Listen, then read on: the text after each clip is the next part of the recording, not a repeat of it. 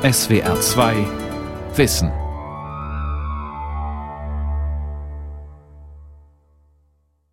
Überfischung durch Freizeitangler. Schutz für Dorsch und Aal. Eine Sendung von Peggy Fuhrmann. 165.000 Freizeitangler fischen in der Ostsee. Mit mehreren Dorschen in Kühlkästen gehen zwei Angler bei Warnemünde zu ihren Autos. Der Angelguide Sascha Hoffmann aber wird angehalten. Ja, schönen guten Tag. Hallo. Mein Name ist Harry Strelo, ich komme vom Thünen-Institut für Ostseefischerei. Wir machen Befragungen von Anglern. Hätten Sie mal zwei bis drei Minuten Zeit für uns? Ja, gerne. An vielen Ostseehäfen befragen Mitarbeiter des Wissenschaftlichen Institutes Angler zu ihren Fängen. Was haben Sie denn heute gefangen? Unser Zielfisch war wie meistens oder immer der Dorsch und der hat auch gut gebissen. Und wie viele Fische haben Sie mitgenommen? Mitgenommen haben wir jetzt äh, 15 Stück mit Ja, also- drei Anglern insgesamt. Und wie viele Tage in den letzten zwölf Monaten waren Sie auf der Ostsee angeln? So ungefähr? Ja, wir fahren ungefähr jeden dritten Tag auf das die Ostsee. Also ja. das, Die Wissenschaftler überprüfen mit ihren wöchentlichen Befragungen, wie viele Fische welcher Art Freizeitangler aus der Ostsee holen. Und auch, ob sie sich an die aktuellen Fangbeschränkungen halten. Bei Lachs und Meerforelle sind die Fänge seit Jahren beschränkt. Aber für diese Fische interessieren sich ohne dies nur wenige Angler. Die meisten wollen ausschließlich Dorsche fangen.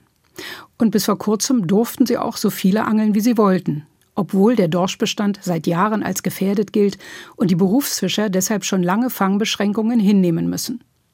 2017 wurden erstmals auch die Fänge der Angler begrenzt. Jeder durfte pro Angeltag maximal fünf Dorsche mitnehmen, erzählt der Fischwissenschaftler Dr. Harry Strelo. Das wurde tatsächlich EU-weit eingeführt für diesen Westdorschbestand, weil der in einer sehr desolaten Lage war. Der Bestand war und gilt als zusammengebrochen. Und dann geht es darum, diesen Bestand wieder aufzubauen. Und dann wurden diese Tagesfangbeschränkungen für Angler eben auch aufgelegt, weil man gesagt hat, okay, diesen Beitrag zum Wiederaufbau will man nicht nur auf die Berufsfischerei verteilen, sondern auch auf die Schultern der Freizeitfischerei. In anderen Ländern wie den USA, Australien und Neuseeland ist es schon seit etwa 30 Jahren üblich, Fangquoten für bedrohte Fischarten gleichermaßen auf Berufsfischer und Freizeitangler zu verteilen. Nicht so in Deutschland.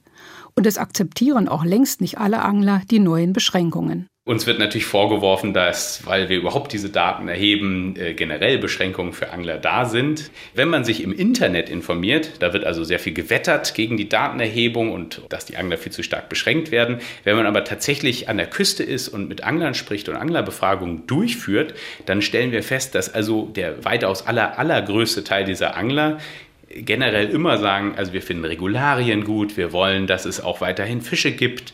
Wir wollen aber natürlich auch, wenn sich der Bestand erholt und die Politik sagt, wir erhöhen jetzt die Quoten um 70 Prozent, an dieser Erhöhung partizipieren. Das kann ich auch verstehen und das ist im letzten Jahr schiefgelaufen. Also die Quote wurde um 70 Prozent erhöht und die Angler haben im Grunde genommen nur 40 Prozent Erhöhung bekommen.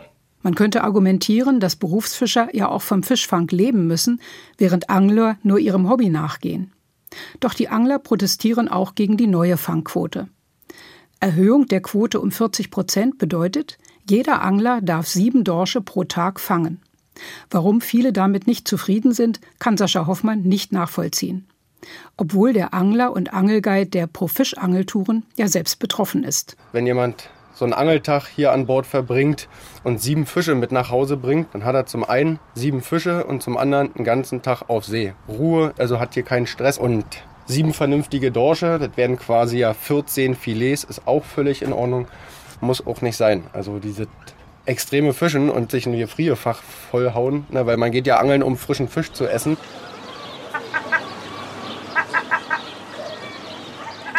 Bis vor kurzem wurden die Fänge der Meeresangler kaum beschränkt, weil niemand genau wusste, wie viel Fisch sie aus Nord- und Ostsee holen.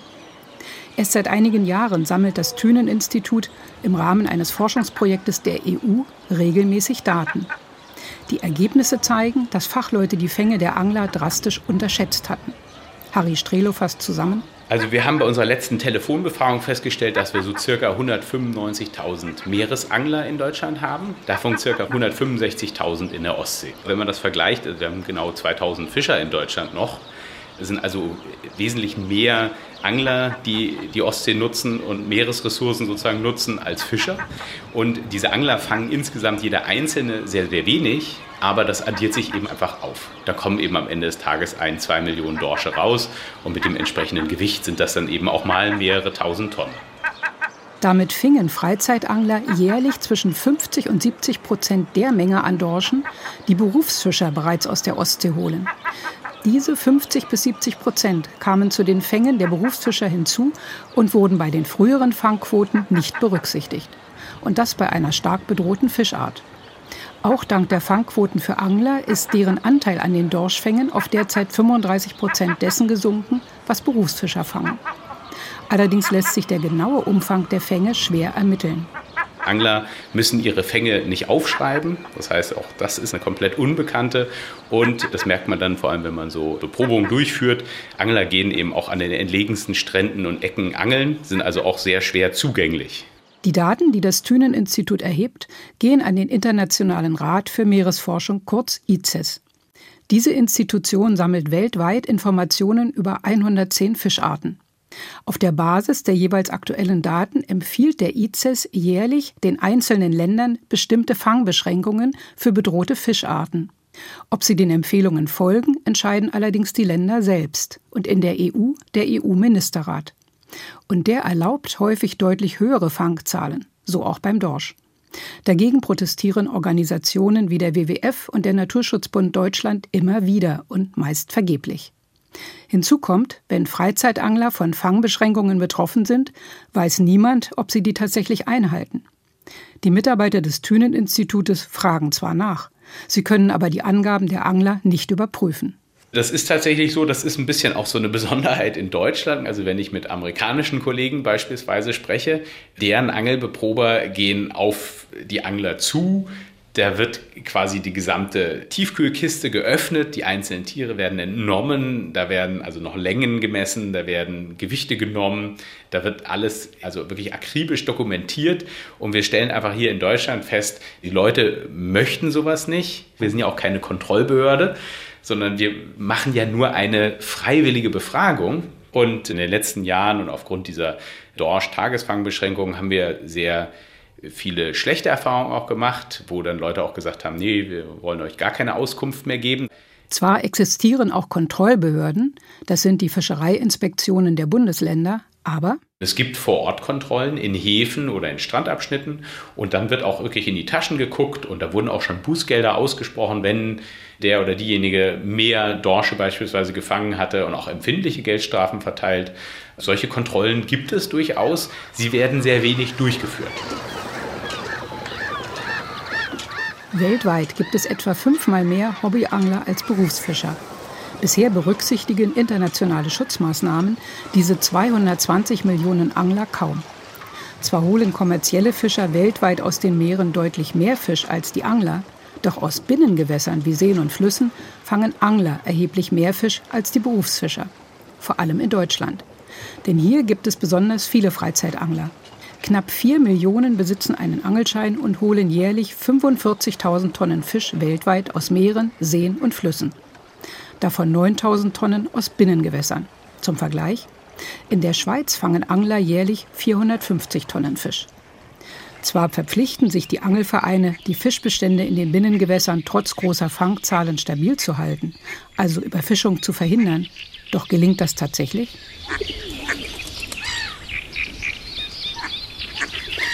Grundsätzlich ist es bei Baggerseen so, dass sie sehr steilscharig sind. Also direkt am Ufer fällt das Wasser sehr steil ab. Und hier an diesem Gewässer, wo wir gerade sind, haben wir insgesamt vier Flachwasserzonen geschaffen. Wir stehen jetzt an der größten hier. Am Mainzer See, einem Baggersee inmitten eines Wäldchens nördlich von Hannover. Ursprünglich gab es hier, wie für Baggerseen typisch, wenig Wasserpflanzen, Amphibien und Fische. Das ändert sich langsam, sagt der Fischereibiologe Dr. Thomas Kleefoth vom Anglerverband Niedersachsen. Er steht auf der erhöhten Uferböschung und zeigt auf einen kleinen, sanft abfallenden Sandstrand, der auch unter dem Wasser noch einige Meter flach verläuft. Dort wimmeln winzige Fischchen durcheinander. Daneben ist ein großer Fleck aus einzelnen schwarzen Punkten zu sehen. In unserer neuen Flachwasserzone kann man da unten einen großen Schwarm Fische erkennen. Das sind möglicherweise Rotaugen oder Barsche, also kleine Fische vom letzten Jahr offenbar, so 50, 100 Stück. Und direkt daneben ist eine Riesentraube, das sieht einfach nur wie ein schwarzer Fleck aus. Das sind aber tausende Amphibienlarven, also Kaulquappen, die sich da in diesen Flachwasserbereichen aufhalten. Also Artenvielfalt ist für den Moment gegeben, ja. An acht Baggerseen testen Wissenschaftler des Berliner Leibniz-Institutes für Gewässerökologie und Binnenfischerei und Angler des Anglerverbandes Niedersachsen gemeinsam, wie sie in Baggerseen bessere Lebensbedingungen für Pflanzen und Tiere schaffen können. Denn die Projektmitarbeiter sind überzeugt, dass sich Fischbestände so am besten bewahren lassen, weil die Tiere in einem funktionierenden Ökosystem mehr Nachbrut produzieren. Das Projekt könnte als Vorbild dafür dienen, wie Angler Ökosystem und Fischbestand in Angelgewässern bewahren oder verbessern können. Es wird vom Bundesministerium für Bildung und Forschung gefördert. Thomas Kleefoot koordiniert die Aktivitäten.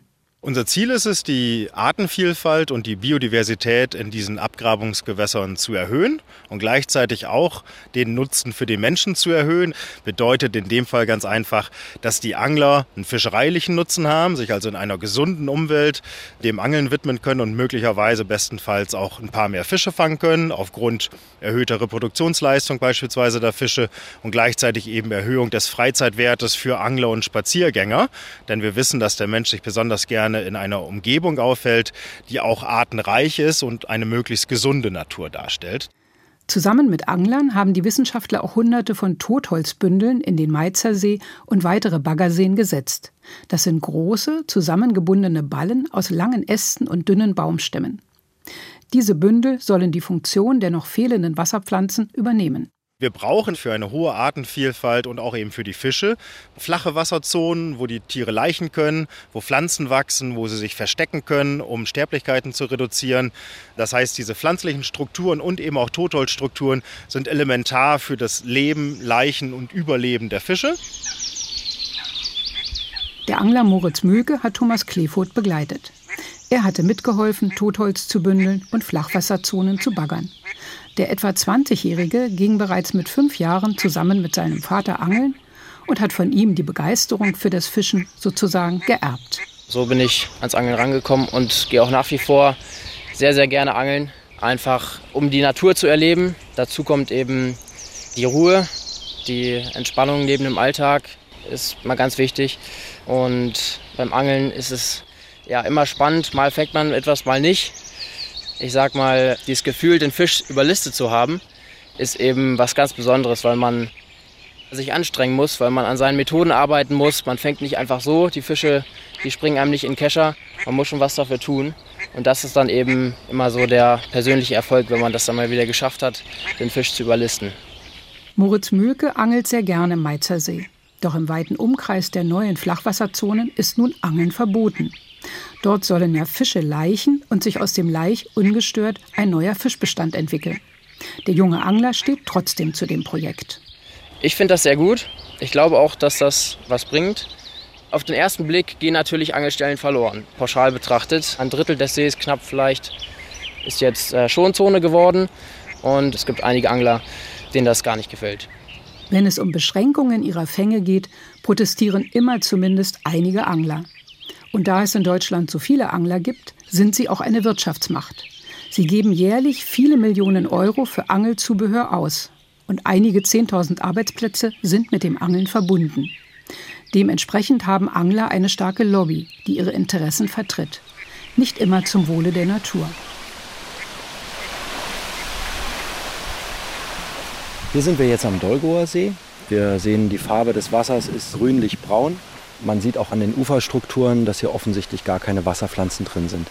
Tom Kirschei vom Naturschutzbund Deutschland, kurz NABU, zeigt auf den von raschelndem Schilf gesäumten See und fügt erklärend hinzu, bei gesunden Seen stehe das Schilf in einem dichten sogenannten Grundrasen am Seeboden. Hier aber ist der Boden komplett kahl. Der Dolgoer See liegt im Norden Brandenburgs, eingebettet in Wälder eigentlich ein sogenannter Klarwassersee, wie auch die meisten anderen Seen im Nordosten Deutschlands und in der Alpenregion. In gesunden Klarwasserseen wachsen viele Unterwasserpflanzen und es ist möglich, mehrere Meter tief zu sehen. Beim Dolgoer See sind diese Zeiten lange vorbei. Man kann jetzt hier vielleicht 10 oder 15 Zentimeter tief ins Wasser gucken. Das Wasser ist so trüb, dass weiter unten gar keine Pflanzen wachsen könnten. Seit Jahren tauchen Mitarbeiter des NABU zusammen mit Sporttauchern überall in Deutschland in Seen, um ihre Unterwasservegetation und damit ihren ökologischen Zustand zu dokumentieren. Tauchen für den Naturschutz nennt sich dieses Projekt. Es wurde 2013 vom Bundesamt für Naturschutz ausgezeichnet. Die Erfahrungen der Taucher bestätigen den aktuellen Bericht der EU-Wasserrahmenrichtlinie. Danach sind nur noch knapp 20 Prozent aller Seen in Deutschland ökologisch intakt. Deutschland liegt damit an 25. Stelle der 28 EU-Staaten. Den meisten Binnengewässern schaden vor allem Einträge von Gülle und anderen Düngemitteln aus der Landwirtschaft. Oft kommen aber weitere negative Einflüsse hinzu, die sich gerade an den Seen im Norden Brandenburgs gut nachweisen lassen. Denn wir sind hier in einer Region, in der die Landwirtschaft in den Einzugsgebieten der Seen keine Rolle spielt. Also wir haben ausschließlich bewaldete Einzugsgebiete und hier sind keine landwirtschaftlichen Stoffeinflüsse möglich, sodass wir hier die Möglichkeit haben, mal einen genaueren Blick darauf zu werfen, welche anderen Faktoren noch eine Rolle spielen. Und da sind wir auf die Fische gekommen. Auch im Dolgoer See sind die Naturschützer immer wieder getaucht. Tom Kirschel zeigt Fotos dieser Tauchgänge. Zu sehen ist aufgewühlter kahler Gewässerboden, der wie ein umgegrabener Acker aussieht. Das ist ein untrügliches Zeichen dafür, dass hier ein jahrzehntelanger massiver Karpfenbesatz stattgefunden hat. Der Karpfen wühlt im Untergrund nach Nahrung. Das heißt, wie ein Wildschwein, was eine Wiese umgräbt und dort nach Würmern und Engerlingen im Untergrund sucht, sucht der Karpfen auch unter der, wenn sie noch besteht, Vegetation, aber ansonsten im Gewässergrund nach seiner Nahrung. Und dadurch wühlt er eben das Sediment auf und setzt damit zusätzlich auch Nährstoffe frei. Und in diesem Gewässer sind nicht nur keine höheren Unterwasserpflanzen mehr, sondern es sind auch viele Fischarten verschwunden. Die Wasserpflanzen hat der Karpfen durch sein Wühlen herausgerissen. Zwar gibt es auch andere wühlende Fischarten wie Schlei oder Brasse, aber sie sind sehr viel seltener.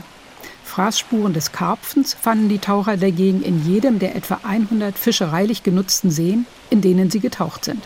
Der Grund? Angler lieben den Karpfen und setzen deshalb in sehr viele Seen zahllose Minikarpfen, um sie später wieder zu fangen, wenn sie zu stattlichen Fischen herangewachsen sind. Auch der Angler Moritz Mühlke schwärmt. Lieblingsfisch ist bei mir ganz klar der Karpfen. Das sind sehr kampfstarke Fische, Fische, die auch sehr groß werden. Also in unseren Gewässern sind 15 Kilo realistisch. Ja, das sind eben Fische, die durchaus größer werden als andere Arten. Und deshalb macht es eben sehr viel Spaß, den, den nachzustellen. Dem Karpfen ist es in deutschen Gewässern eigentlich zu kalt.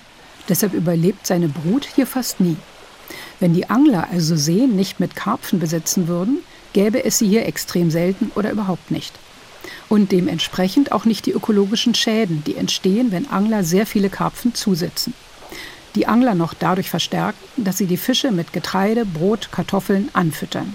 Beim Karpfenangeln, da geht man dann Tage, Wochen, teilweise sogar Monate vorher ans Wasser und füttert regelmäßig an einer Stelle, sodass sich die Fische an die Stelle gewöhnen. All solche Faktoren spielen eine Rolle.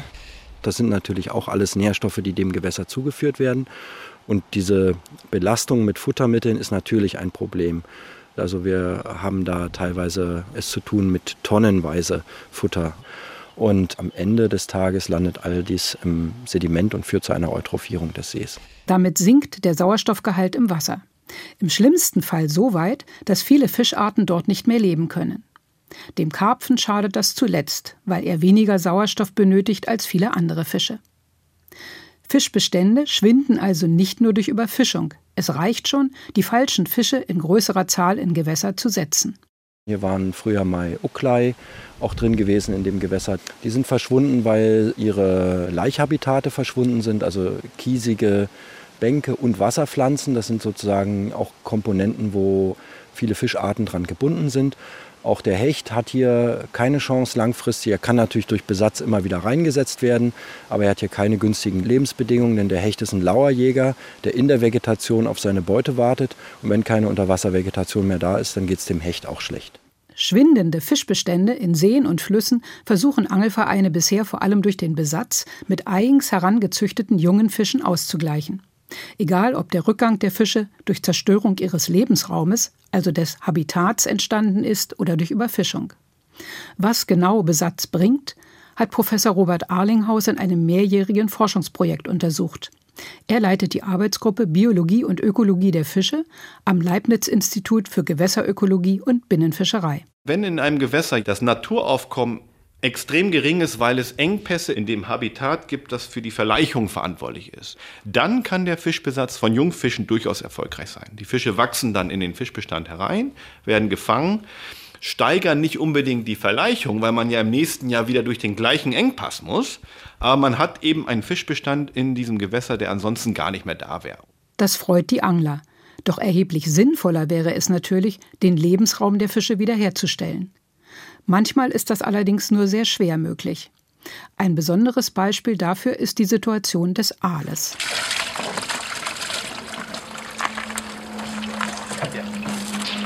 Am Ufer der Oste, eines Flüsschens in Niedersachsen. Aus einem Lieferwagen, der mit großen Wasserbecken beladen ist, schöpfen Männer mit Keschern schlangenartige Fische und schütten sie in Eimer. Es sind Aale, die hier ausgesetzt werden sollen. Eimer um Eimer schleppen die Männer an das Flussufer, kippen die Eimer vorsichtig an und die Aale springen geradezu in den Fluss.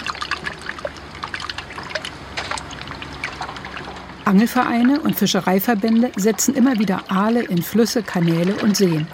Oft in bester Absicht, sagt Tom Kirschei.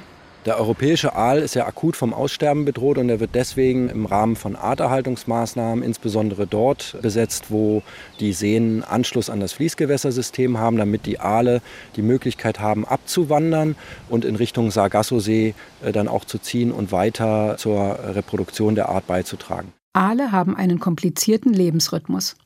Sie schwimmen, sobald sie geschlechtsreif sind, von ihren Heimatgewässern über Flüsse und Meere 7000 Kilometer weit bis in die Sargassosee nördlich der Karibik. Dort laichen sie und sterben danach. Die sich entwickelnden Jungfische schwimmen den gesamten Weg zurück, bis in die Heimatgewässer ihrer Eltern. Dort leben sie bis zur Geschlechtsreife und wandern dann wieder zu ihren Laichplätzen. Doch immer weniger Aale kommen dort an.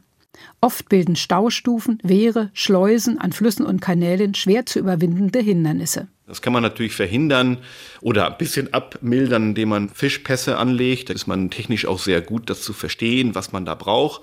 Aber nichtsdestotrotz ändert man halt die Durchwanderbarkeit. Und da müssen die Fischbestände zurückgehen. Und dann landet man eben bei dem letzten Möglichen, das ist Fische einzusetzen.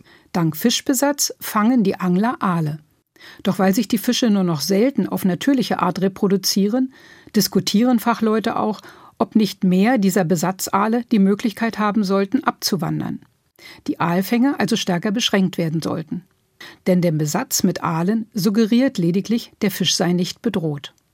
Fischbesatz kann auch bei anderen Fischarten zwiespältige Effekte hervorrufen. Er kann sogar schaden.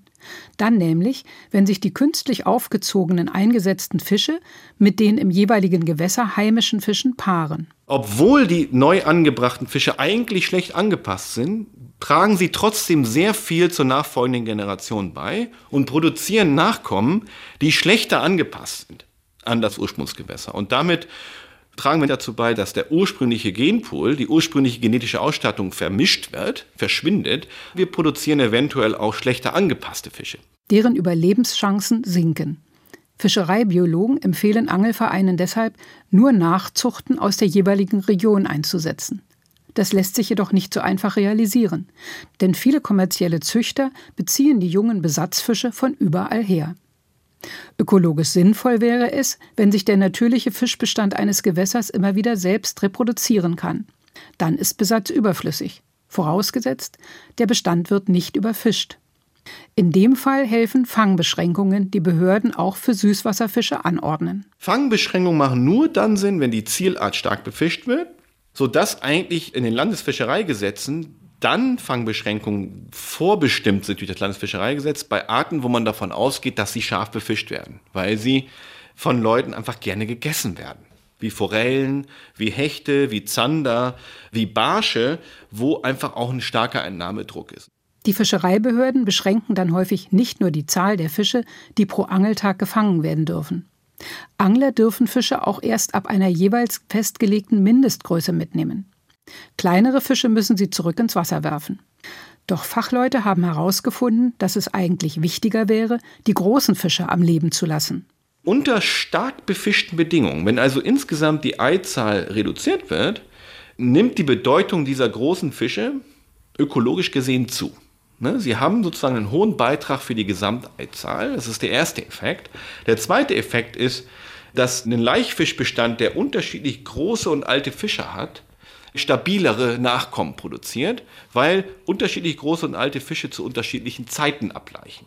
Wenn dann also zum Beispiel am 1. Mai auf einmal ein, ein Schlechtwetterereignis da ist, dann trifft das nicht alle Eier des Fischbestands. Das sogenannte Entnahmefenster, die kleinen und die großen Fische schonen, nur die mittleren entnehmen, wird viel diskutiert. Aber bisher erst vereinzelt und in nur wenigen Bundesländern angeordnet, etwa in Hamburg für Zander, Hecht und Forelle.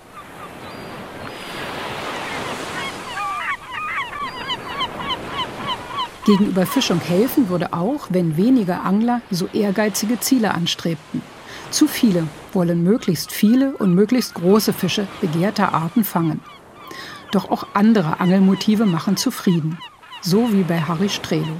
Ich gehe angeln einerseits, weil ich ein wahnsinniger Naturliebhaber bin und ich liebe das einfach dann auf der Ostsee zu sein, früh morgens oder später am Abend und dann fährt man da raus, hat nur Wasser um sich, hat also diese ungeheure Weite und Stille und sieht dann manchmal einen Seeadler an der Küste langfliegen oder ganz selten auch mal einen Schweinswal und das ist einfach fantastisch. Also das ist das eine und andererseits esse ich natürlich auch einfach gerne Fisch und finde es natürlich ganz großartig, den dann auch einfach selber zu fangen und selber zu verarbeiten und selber dann auch eben in der Familie aufzuessen.